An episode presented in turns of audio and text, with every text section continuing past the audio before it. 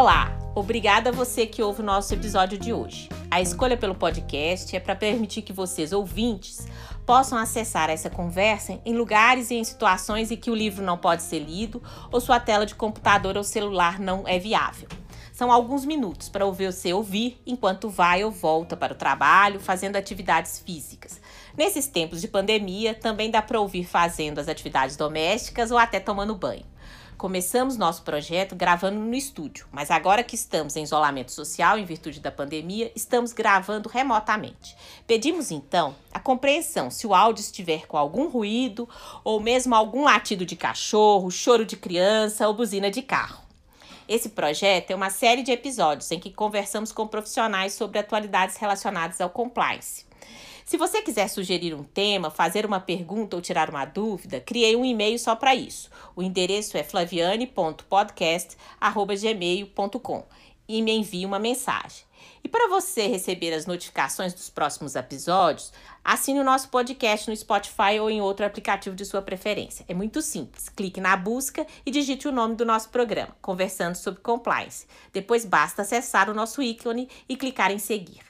Estamos no sétimo episódio da nossa série e o tema de hoje é compliance, integridade e agenda global. Como a sociedade civil apoia as empresas.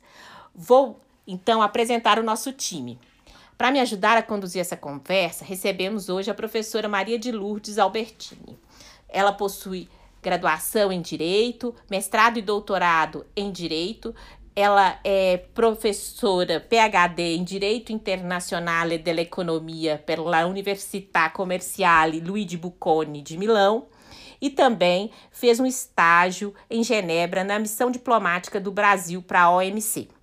Nós vamos receber hoje, com muita alegria, não é, Lurdinha? Muito prazer nosso estar aqui com o pessoal lá do Instituto Etos. Nós, então, a Lurdinha já deu um spoiler, né, nosso. Hoje nós vamos receber o Felipe Saboia. Ele é engenheiro de produção, mestre em políticas do trabalho e globalização pela Universidade de Kassel, na Alemanha, e é, atua em organizações de sociedade civil há mais de 15 anos em temas como responsabilidade social empresarial, direitos humanos, ética e integridade. Foi coordenador técnico do Instituto Observatório Social e trabalha no Instituto Etos desde 2011, onde coordenou nacionalmente o projeto Jogos Limpos Dentro e Fora dos Estádios. Atualmente é o diretor adjunto do Instituto. Felipe, é um grande prazer receber você nesse episódio, né? Espero que a gente tenha uma ótima conversa. Olá, Flaviane, Maria de Lourdes, prazer é meu. Obrigado pelo convite. Espero que a gente consiga aí explorar esses assuntos e que seja bom para que tá todo mundo nos ouvindo, né? É, a primeira pergunta que eu queria fazer para colocar vocês no, no tema, né, é como é que o compliance surgiu na sua carreira profissional, a ideia de integridade, a ideia de ética e como isso se relaciona à sua atuação profissional. Olha, como surgiu, Flaviane, é, você mencionou aí ao falar sobre o meu currículo o projeto é, Jogos Limpos dentro e fora dos estádios, né?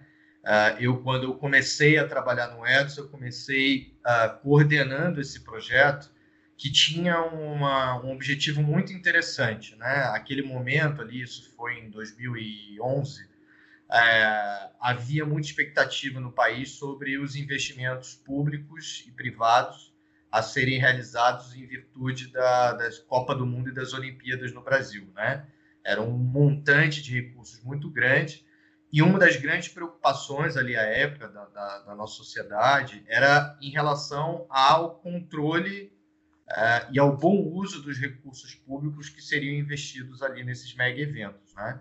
Então, o objetivo do projeto, e daí que eu comecei a trabalhar uh, nessa temática, era justamente ampliar a integridade, a transparência e o controle social sobre esses investimentos aproveitando a grande visibilidade que esses eventos traziam. Então, não tinha a premissa, obviamente, de resolver todos os problemas, mas sim aproveitar a visibilidade para falar mais sobre esses temas. Né? E daí a gente começou a atuar nessa, nessa área. Ai, que legal.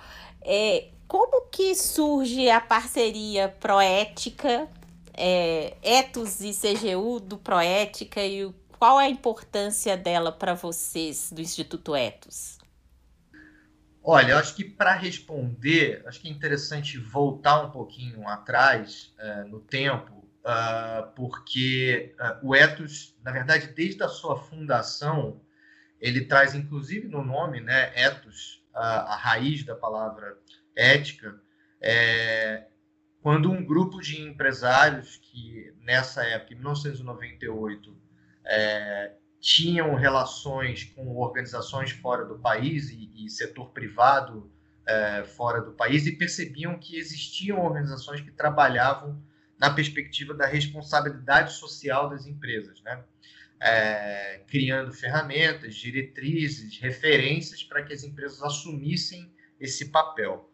E o ETS foi criado com essa perspectiva, perspectiva de trazer isso para o país. E, obviamente, quando você fala de responsabilidade social de uma empresa, um pilar fundamental disso é o pilar ético. Né? É uma empresa ética, uma empresa íntegra, uma empresa que faz é, bons negócios e negócios limpos, né? e tem uma relação íntegra é, com os seus parceiros, mas também com os governos. Então, essa premissa da ética e da integridade, ela sempre esteve presente é, desde o início, desde a fundação do ethos. Né? Então a gente se sente muito confortável, mesmo hoje em dia, nesse boom né, que aconteceu nos últimos cinco anos, mais ou menos, no Brasil, é, a gente já fala sobre isso há muito tempo. Né? E aí, um pouco antes de falar sobre proética, é interessante a gente falar também sobre um, uma iniciativa que foi um marco no Ethos, que foi o Pacto Empresarial pela Integridade contra a Corrupção. É, aqui, o objetivo foi criado em 2006 e o objetivo era justamente é, iniciar uma ação coletiva, ou seja, um movimento empresarial que desse conta não só das transformações que cada uma das empresas estava fazendo né, naquele momento nas suas estruturas de compliance, né, nos seus sistemas de integridade, mas também na sua própria relação de mercado e relação com a sociedade. É, o Etos tem essa marca de sempre desenvolver ações coletivas. A gente entende que isso uh, gera muito mais impacto do que uh, você ir transformando individualmente cada uma das empresas. Né? Essas, esses dois processos devem andar conjuntamente. Então, naquele momento ali, você tem a criação do pacto e a adesão de centenas de empresas, né? E isso sinaliza um pouco, né, para o mercado e para os governos que era um tema que cada vez mais empresas no Brasil estavam se dedicando a ele. Ainda que naquele momento é, pode-se dizer que a grande maioria eram empresas multinacionais, né, que já tinham, é, por questões legais, a obrigatoriedade de responder a determinadas legislações, né? por exemplo, o FCPA dos Estados Unidos. É, então, elas já tinham essas estruturas de integridade é, formar, conformadas aqui no Brasil. Então, 2005 também foi um, um marco importante nesse sentido. E aí, em 2010, a gente sempre teve uma, uma relação muito próxima com a CGU, né, com a Controladoria Geral da União, por entender que é um órgão essencial, não somente no controle interno né, da, da, do governo federal, uh, mas também no sentido de uh, estimular a integridade no setor privado, na, principalmente na sua relação com o governo federal. Né? Uh, a CGU ela tem um papel muito importante nesse sentido. Né? Então, a gente fez uma provocação à CGU à época. Né? Uh, existe, existia e existe ainda o SEIS, né, o Cadastro de Empresas Inidôneas Suspensas, que hoje em dia 99% das empresas usam isso como um, é, um insumo para um due diligence ao se fazer contratações ou negócios com empresas, né? Então, a nossa provocação foi a seguinte, bem, Sérgio, vocês têm os seis que têm ali 10, 12 mil empresas negativadas, né? ou seja, elas são impedidas de fazer negócio com o poder público, por que não criar uh, uma, uma lista inversa, né? Uh, que seja uma lista positiva daquelas empresas que estão de fato trabalhando na direção de um sistema de integridade robusto e que podem ser é, referência para o mercado e para os governos que querem fazer contratações públicas, enfim. Então, a partir dessa provocação, foi criado Proética, né, que tem justamente esse objetivo de criar um, um, um, cadastro positivo, uma lista positiva daquelas empresas que têm destaque nos seus setores e que desde então a gente tem tentado é, cada vez mais ampliar é, o alcance do Proética, né? É, a cada ano que passa, o número de empresas que aplicam para o Proética cresce, o que é interessante, mas na nossa visão ainda pode muito mais. Né? É, eu acho que a situação ideal que a gente pode imaginar para o Proética é quando uma empresa no mercado for fazer negócio com outra empresa, ela dá preferência a uma empresa proética. Ou quando um governo uh, vai fazer um processo licitatório de contratação pública, ele colocar o proética como é, diferencial para a contratação. Lurdinha. Então, é, nesse mundo globalizado que a gente está vivendo, né, Felipe, é muito importante que haja essa multiplicação de comportamentos éticos sem necessariamente passar dentro de um contexto mais uh, tradicional de práticas internacionais via tratados, não é? é? A participação de vocês nesse, nesse contexto, então, mostra que a sociedade civil organizada ela multiplica estes comportamentos éticos uh, dentro da, da, agenda da ONU para o Pacto Global e mesmo da ISO 25000, né, que é uma reformulação de toda a ISO Uh, dentro de um contexto é, empresarial e social, não é isso? Sem dúvida. É, acho que aqui tem dois elementos importantes a serem considerados. Né? Um é o papel da sociedade civil e do setor privado em qualquer país que pretende é, desenvolver os seus sistemas de integridade e é, prevenir e combater a corrupção, né? É, o papel da sociedade civil ele, te, ele, ele, é de algumas formas e uma delas é ser é, um complemento aos sistemas de controle oficiais. Né? É, qualquer país você tem os órgãos de controle né, que cada configuração de democracia tem. No nosso caso, a gente tem a, CGU, o TCU, os ministérios públicos, etc., que fazem esse processo de controle e fiscalização. Mas tão importante quanto isso é o controle social. É, se, se não existem organizações da sociedade civil é, capacitadas e fortes o suficiente para fazer um controle social, que nada mais é do que acompanhar também tudo aquilo é, que é realizado, é, investido, gasto no âmbito dos governos, né, do setor público, você não consegue ter sucesso nessa, nessa empreitada.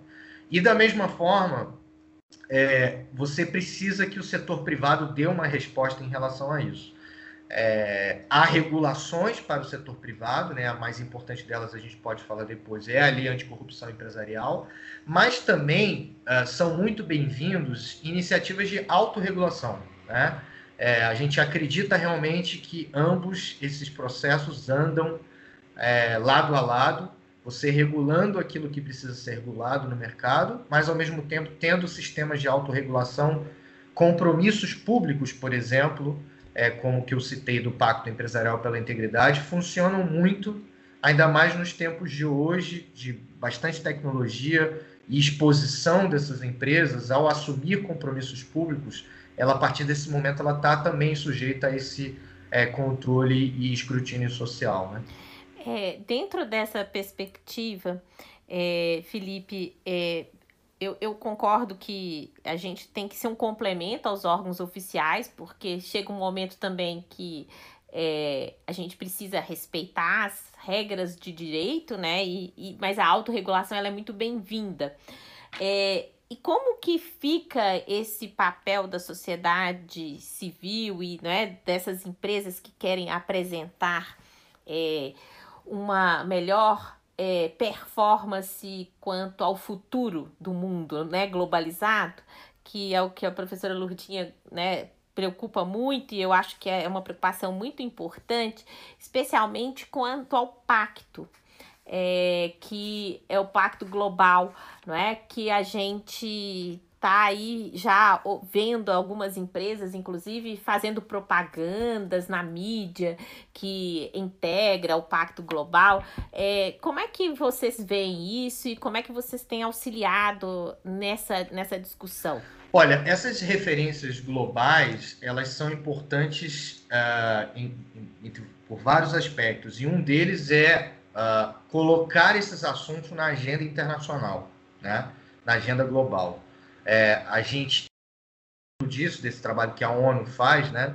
eram os objetivos do milênio, né? na virada é, do, do, milênio para o ano 2000, é, esses objetivos foram criados como sendo assim, olha, essa é a agenda que, ah, na ótica da ONU, os países e o mundo deve perseguir para que a gente, de fato, viva num mundo melhor. Né? Esse, é o, esse é o princípio dos objetivos do milênio. E, obviamente, depois de um tempo, acho que a Rio Mais 20 aí foi um marco importante, era preciso rever esses objetivos, né? Porque, enfim, pelas mudanças que aconteciam no mundo, é, era importante rever esses objetivos e daí a gente transitou é, para os objetivos do desenvolvimento sustentável, né? que então já tem a inclusão do desenvolvimento sustentável como norte principal da agenda global, né? E uh, são 17 objetivos. Né? Então, isso, isso, cria uma, isso cria uma referência, uma agenda para os países atuarem. Obviamente que tem países que é, assumem isso, tem países que não assumem isso de forma tão é, preponderante, mas é fato que isso entra é, não só na agenda dos países, mas também na agenda das empresas e das organizações. É, dentro de, do Pacto Global, a gente conhece, né, e a professora Lurdinha tem trabalhado muito, os 17 ODS, né, o, é, Objetivos de Desenvolvimento Sustentável, né, da Agenda 2030. Como é que você acha que nós podemos ajudar, né, como sociedade civil, a, a cumprir esses objetivos no âmbito empresarial? Olha, é, isso é uma experiência que o Ethos tem desde os ODMs, na verdade, né? Porque a gente, à época dos ODMs, ah, criou publicações, cartilhas temáticas, eventos que tentavam estimular a participação das empresas nesse processo de atingimento dos ODMs, né? Então a gente pode trazer isso para a realidade dos ODS. Né? Então, de que formas que ah, as empresas podem contribuir? Né? Primeiro, realizando elas mesmas né? a, a realização daquilo que está ao alcance delas. Né? Muitas empresas estão em determinados setores da economia que têm é, relação direta com os ODS. Né? Então, a, o cumprimento daquilo que tem relação direta uh, através da sua atividade econômica é um primeiro e mais importante uh, papel que uma empresa pode, pode cumprir.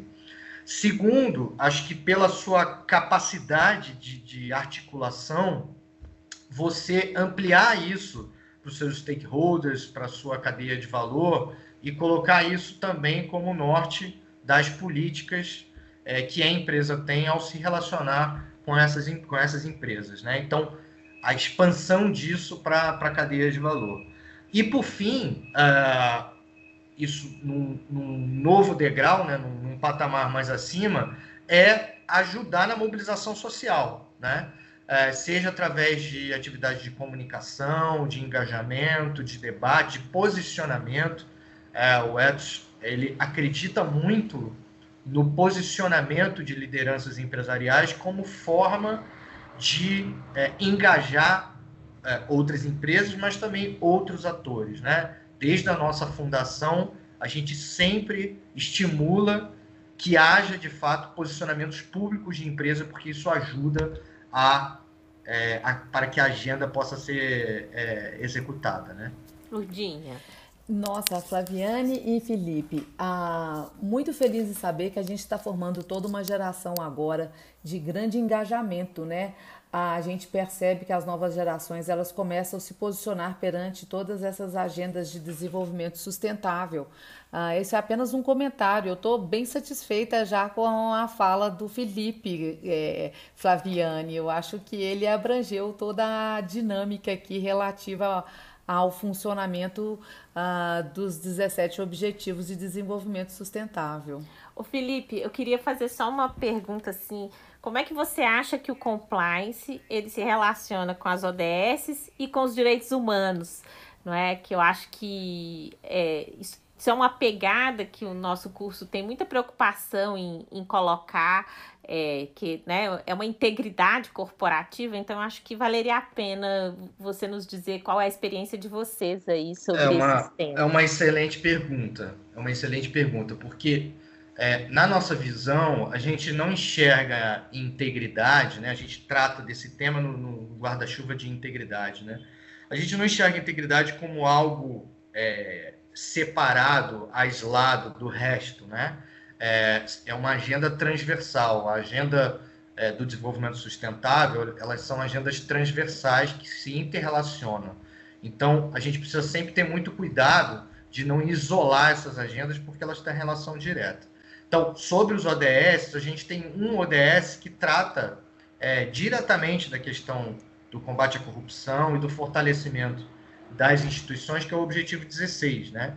É, a gente não tem isso no título, né? o título é Paz, Justiça e, Instituições Eficazes. Essencialmente, ele está tratando do fortalecimento das instituições e, e, a, e, com base nisso, né, uma maior justiça social. Né? E dentre essas instituições a serem fortalecidas é, estão as organizações que trabalham na prevenção e no combate à corrupção. Né? É, só depois eu vou voltar nesse ponto, que eu acho que é importante um conceito aqui que o Etos é, fez alguns estudos e eu gostaria de voltar nele, que é o de sistemas de integridade. Mas só para responder a relação com direitos humanos, por exemplo, é, a gente só pode imaginar é, uma. Vou dar dois exemplos aqui. A gente só pode imaginar por exemplo, avanços na agenda de diversidade, por exemplo, né, que é uma agenda muito importante é, dentro das empresas atuando em prol dos direitos humanos, se você tem transparência da, dos, das suas, dos seus processos, das suas informações, se a gente não sabe, por exemplo, efetivamente é, quantas pessoas trabalham numa determinada empresa, é, quantos negros trabalham dentro de uma empresa, quantas mulheres trabalham dentro da empresa, é, se essas informações não são transparentes e íntegras o suficiente, você não consegue implementar determinadas agendas de ação afirmativa. É, e outra, você pode assumir que uma empresa, para ser ética e ser íntegra, ela precisa necessariamente ser uma, uma, uma empresa que respeita os direitos humanos das suas comunidades de entorno, mas também que promove os direitos humanos dentro da sua empresa. Né? É... Uma empresa ética, ela nunca pode ser uma empresa racista, por exemplo. Né? É, uma empresa ética, ela, uma empresa ética, uma empresa íntegra, é uma empresa que respeita, por exemplo, a diversidade. Você quer falar então sobre os sistemas de integridade? Isso, isso é um. Quando a gente fala sobre uh, prevenção e combate à corrupção de um modo mais amplo, é, muitas vezes, né, muitas pessoas ou muitas empresas também acabam dizendo, bom, mas é, como é que a gente de fato mede o nosso sucesso nessa empreitada do, do compliance, da integridade na nossa sociedade de modo geral? Aqui a gente está falando de país, por exemplo, né? Como é que a gente mede o nosso sucesso é, em relação à corrupção, sabendo que muitas vezes, se a gente tem instituições mais fortes, a corrupção ela acaba aparecendo mais, né?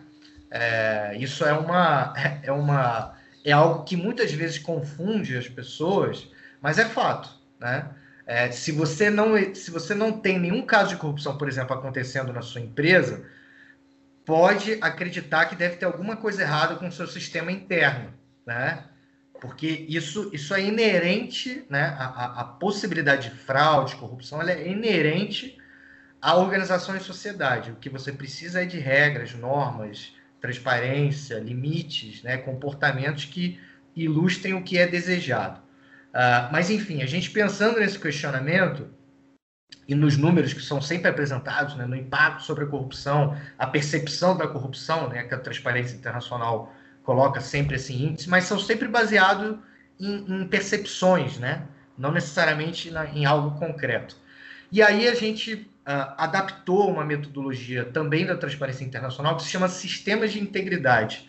E, e o que, que é o sistema de integridade? Nada mais é do que esse arcabouço é, de é, processos, leis, estruturas que um determinado país tem que ter, precisa ter, para prevenir e combater a corrupção. Ou seja, quanto mais bem desenvolvido é esse sistema do país, menor é a probabilidade de você ter casos de corrupção. É um, é, a gente pode fazer uma analogia com o sistema de integridade de uma empresa. Né? E aí, o que, que, o que, que são 10 dimensões principais que compõem esse sistema de integridade? Né? É, então, vou ler aqui as 10 só para a gente marcar isso, porque é, é muito interessante que é, dá uma perspectiva diferente a um tema que, por vezes, é um pouco etéreo. Né? Então, o que, que a gente está falando? A gente está falando de setor privado, ou seja, um ambiente de negócios regulado né? e, e, e compromissado com isso. Então, setor privado, sociedade civil, que a gente já falou aqui, né? a participação da sociedade civil no controle social, a mídia, né? a mídia tem um papel fundamental, é, como, entre aspas, esse quarto poder que monitora. Países com grandes problemas de corrupção são países que também não existe liberdade de imprensa ou a, ou a imprensa é prejudicada no exercício da sua, da sua função. Os controles né, externos e internos, a gente também já falou isso aqui. O processo eleitoral, sistema eleitoral, né, países que têm sistema eleitoral é, é, fraudulentos ou, ou falhos, isso também implica em casos maiores de corrupção. Processos licitatórios né, de bens, serviços e obras. Quanto melhor esse processo acontece, menor é a chance também de, de casos de corrupção. Contratação de pessoal na gestão pública, como é que se dá né, a contratação de servidores ou de é, temporários. O ciclo orçamentário né, público, né, como é que a, execução orçamentária é realizada. E o Poder Judiciário e o Poder Legislativo, né, quais, qual é o funcionamento desses poderes no cumprimento do seu papel em relação ao nosso sistema democrático. Então, o sistema de integridade de um país nada mais são do que essas dez dimensões e que a gente precisa constantemente trabalhar no aprimoramento delas. Eu fico super feliz em ouvir isso, porque de alguma forma o nosso curso ele preocupa muito com isso. Ele, ele trabalha a questão do setor privado, mas ele não deixa o setor público de pensar que é uma interação entre o público e o privado, né? Claro. É, Para a gente terminar a nossa conversa, apesar que eu, eu gostaria de te ouvir mais um, tempão, viu, Felipe? Mas a gente sabe que, que a, a gente não tem essa, esse tempo da vida, né? Especialmente com a pandemia. Mas eu queria que vocês dessem uma dica, uma sugestão para os nossos ouvintes sobre os temas que a gente tratou aqui. O que vocês acham que, que valeria a pena para eles aprofundarem um pouco mais nos estudos? Ou talvez algum trabalho, alguma coisa que o Instituto Etos tem, tem desenvolvido, um, mesmo que seja, não precisa ser livro, né? Pode ser uma mídia, é, qualquer coisa assim. Que sugestão que vocês me dariam, então, para gente? Até porque, né, Flaviane, a, desculpa, desculpa, Felipe, é, é, até porque a, o Instituto Etos é, sobretudo, uma comunidade epistêmica, uma comunidade científica que desenvolve muitos trabalhos, inclusive estatísticos e também conceituais, para orientar em toda essa é, é, prática dentro da sociedade civil, né? Sim, é, claro, eu, eu, vou puxar um pouco a sardinha para o nosso lado, indicar alguns estudos é, do Etos. É, acho que, primeiro, só dizer essa perspectiva que a gente tem sobre o, a integridade, né, falando do, do tema mais amplo, é que a gente precisa ir além do compliance, né? É, o que, que significa isso? Porque muitas empresas acabam vendo o compliance como um mero checklist né, da, do que é necessário ser feito e dos sistemas de controle que você tem. Quando, na realidade, o que a gente precisa é, de fato, de uma transformação cultural em direção a uma cultura de integridade. Isso é diferente, né? Então, a gente está falando, sim, de processo, mas a gente também está falando de relações, a gente também está falando de posicionamentos, a gente também está falando de cultura corporativa. Então, é, a partir dessa premissa, né, de que é uma cultura de integridade que a gente precisa desenvolver no Brasil, é, nas empresas, nas organizações e nos governos, e isso não é de uma hora para outra, é que a gente desenvolve esses estudos. Né? Um deles eu mencionei aqui, o Sistema de Integridade, Sistema de Integridade Nacional, está disponível no nosso site, essa publicação. Ela faz uma radiografia entre 2000 e 2015 dessas 10 dimensões que eu comentei aqui. Qual foi a evolução dessas dimensões nesse arcabouço é, do país né? e o que, que o que, que tem de lacuna, né? o que, que tem de gargalo que a gente precisa avançar em cada uma dessas agendas. Né? E aí, um, um, uma segunda iniciativa né, foi o, o movimento, é, desculpa, o Plano Nacional é, de, de Transparência e Combate à Corrupção. É um nome pomposo, ousado, mas é que a gente achou interessante, é, a partir desse diagnóstico que foi realizado do sistema de integridade, ele oferece um plano, de fato, né? Claro que ele tem muitas dimensões, ele tem essas 10 dimensões, então a gente optou por é, trabalhar prioritariamente alguma delas, mas esse plano ele é aberto, ele é disponível para qualquer pessoa, organização, empresa assumir determinadas iniciativas e atividades que, na nossa ótica, colaboram com a, a situação da integridade do compliance no país. Né? E, por fim, o movimento empresarial pela integridade, que nada mais é do que a, a, a, parte que cabe ao setor privado dentro desse plano. O que, que ainda é preciso avançar no compliance no país, nas empresas, nos setores, para que de fato a gente consiga atingir uma dimensão uh, aceitável é, no, no, nosso sistema de integridade no que diz respeito ao setor privado. Né? Então, é um trabalho em constante evolução e a gente precisa sempre é, rever, relembrar e provocar as empresas para irem nessa direção. Lurdinha, quer falar mais alguma coisa? Não, eu gostaria só de agradecer mais uma vez, Felipe. Obrigada pelo trabalho que vocês vêm desenvolvendo e por, e por nos colocar aqui um, um pouco da sua experiência. E gostaríamos de ter você mais vezes aqui trazendo é, casos práticos para nós, quem sabe, né, que vocês têm vivenciado dessa transformação efetiva é, do comportamento é, empresarial é, junto com essa parceria com o setor público. Eu que, agra eu que agradeço o convite a vocês e me coloco à disposição, coloco o Edson à disposição para participar, sim, de outras oportunidades.